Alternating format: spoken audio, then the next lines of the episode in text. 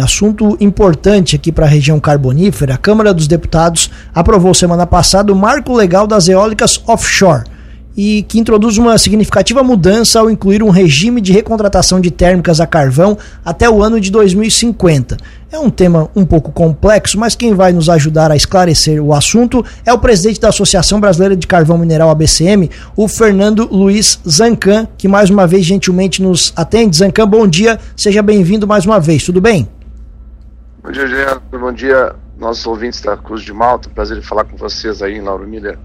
Vamos lá, Zancan, tenta traduzir um pouquinho, explicar pra gente do que, que se trata esse PL 11247 do deputado deputado Zé, Valdir, Zé Vitor do Zé, PL, do, Zé Vitor. Eh, Zé Vitor do PL de Minas Gerais. Do que, que ele trata exatamente e quais as consequências disso para a mineração?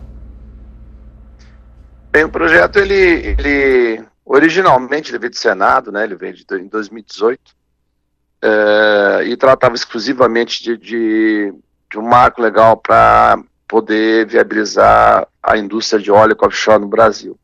Ele veio para a Câmara, e lá na Câmara eles já pensaram 179 outros projetos do setor elétrico. Então ele virou uma grande colcha de retalhos. Ele tem o nome de eólico offshore, porque é a origem dele do Senado, mas ele é uma grande colcha de retalhos, vários projetos vários assuntos estavam lá dentro.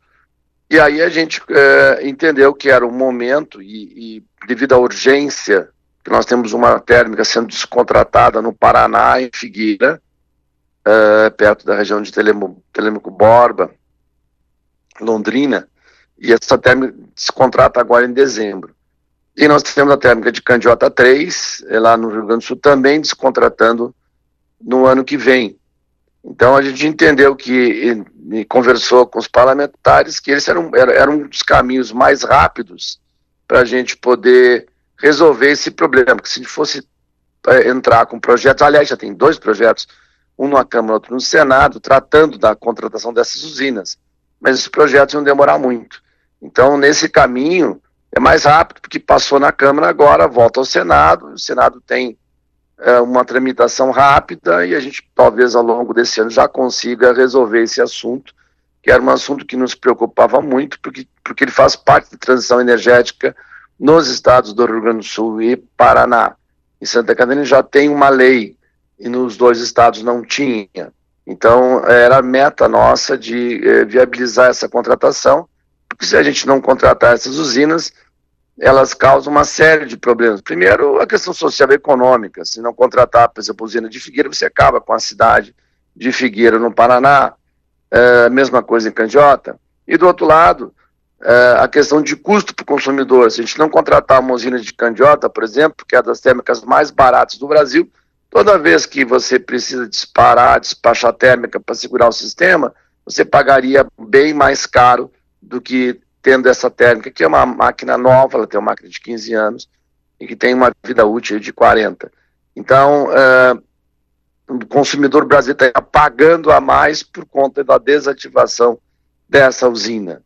Então, é necessário você ter esse regime de contratação e isso só é feito via alteração legal.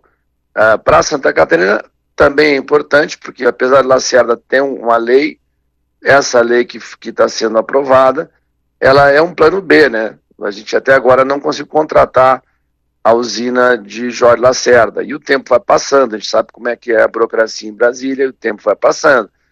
Então, para dar segurança para os investimentos, para a gente poder ter tranquilidade para trabalhar, para lutar pela, pelas novas tecnologias, investir em novas tecnologias, a gente precisa contratar térmico o mais rápido que puder. Então, no caso de, de Jorge Lacerda, é, talvez esse plano B é, ele ajude, ou talvez vire o plano A, dependendo aí das, das condições de conversa com o governo, com o Ministério de Minas. Então é importante, esse projeto ele é muito importante, tivemos o apoio da bancada do Sul em peso, né, que ajudou, o deputado Zé Vitor foi muito, uh, entendeu a relevância do projeto, defendeu, esse projeto. É claro que toda vez que se fala de carvão no Congresso Nacional, tem aquela. É, o pessoal vem contra, tem muito número errado. Por exemplo, a Associação dos Grandes Consumidores ficou falando que tem um prejuízo para o Brasil de 5 bis, número ninguém entende de onde veio, são números que são chutados, que aparecem, não tem mínimo sentido, mas viram é, argumentos para ir contra o carvão. Aliás, ao contrário, o fato de ter térmicas como candiota operando diminui o custo para o consumidor, para o grande consumidor. Eu acho que eles não, não fizeram essa conta direito. Mas, de qualquer maneira, é, o, isso passou, foram 409 votos contra 16 contra, então houve uma, um entendimento da Câmara Federal e agora a gente precisa levar isso para o Senado. Para as carboníferas aqui da região, isso muda alguma coisa de fato, Zancan? Sim, o que, que as empresas carboníferas precisam? De, de, de ter é, previsibilidade. A palavra é previsibilidade para poder fazer os seus investimentos. Então, é, manter mina, abrir mina, precisa ter essa previsibilidade. E nós precisamos ter um contrato. Né? Então, esse contrato que nós temos na Lei 14299 ainda não foi efetivado. E isso causa é, uma certa preocupação, porque não, não, não, não deu ainda, não deu ainda, não deu ainda, quando é que vai dar?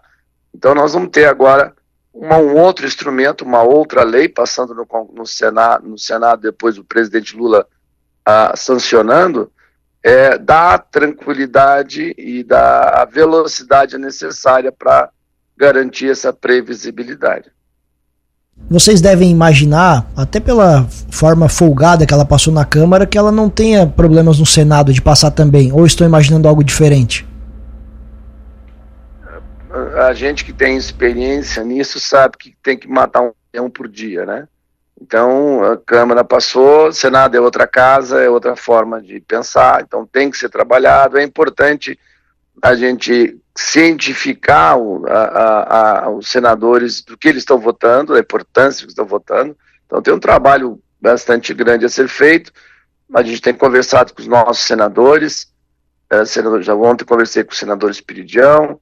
Estou indo a Brasília hoje de noite para conversar com os nossos outros senadores aí do Sul, é, senador Heinz, senador Paim, enfim, conversar com os, com os senadores da bancada dos três estados do Sul para mostrar a importância que eles levem essa bandeira para os outros senadores para a gente poder aprovar isso logo. E depois, é claro, tem que conversar com o executivo para que não haja nenhuma nenhum veto, né? Porque sempre existe ainda a última etapa que é o sancion, a, a sanção da lei. Perfeito. Mudando de um pouquinho de assunto, na verdade o mesmo assunto, Ozanka, mas até que você falou aí para a gente encerrar a entrevista, sobre a usina Jorge Lacerda, essa contratação, o que, que falta exatamente, o, o, o, qual é o, em que situação que está, né, para dar até mais essa previsibilidade aqui para as carboníferas da região? Bem, está em, em processo de, de, de, de discussão da formatação do preço. Né? Então, a EPE, a Empresa de Pesquisa Energética, é um órgão do governo é que vai fazer o cálculo, mas aí precisa de uma portaria do governo, essa portaria ainda não saiu, nós não sabemos quando é que ela vai sair, tudo que, tudo que é, é que cai na burocracia estatal sempre demora, então a gente não tem prazo de quando é que essa portaria que autoriza a EPE a fazer, a contratar é, é, parceiros para poder fazer o cálculo do preço, tem que ser um preço muito bem é, calculado, transparente, então tem todo um processo, tudo isso demora. Nós já tivemos troca de ministro no governo uh, Bolsonaro, tivemos uma troca de ministro, isso atrasou o processo. Tivemos troca de governo, de novo, também atrasa o processo, até o pessoal entender. Então isso faz parte, da gente sabe que faz parte do jogo. Só que isso, tá, isso demora e a gente quer ver se logo, logo resolve. Então essa aprovação dessa lei é, que está no Senado agora pode ser mais rápido esse processo, já que todos os, os cálculos, está tá tudo muito bem detalhado, muito mais fácil de você contratar. Então, são decisões que dependem da, da, da do governo e depende, depende do, do, dono da usina. Então, tem uma série de ações para ver aí. Mas o importante agora é dar tranquilidade para todos os nossos fornecedores de carvão, que são os mineradores do Rio Grande do Sul, Paraná e Santa Catarina, que, a gente, que as usinas serão contratadas e aí você está garantindo o emprego, emprego de mais de 40 mil pessoas na, nessa cadeia produtiva que nós temos nos três estados do Sul. Zancan, muito obrigado pela entrevista. Espaço sempre aberto aqui na Cruz de Malta FM. Um abraço, bom dia e boa semana. Agradeço muito a atenção de vocês. Um bom dia a todos, uma boa semana.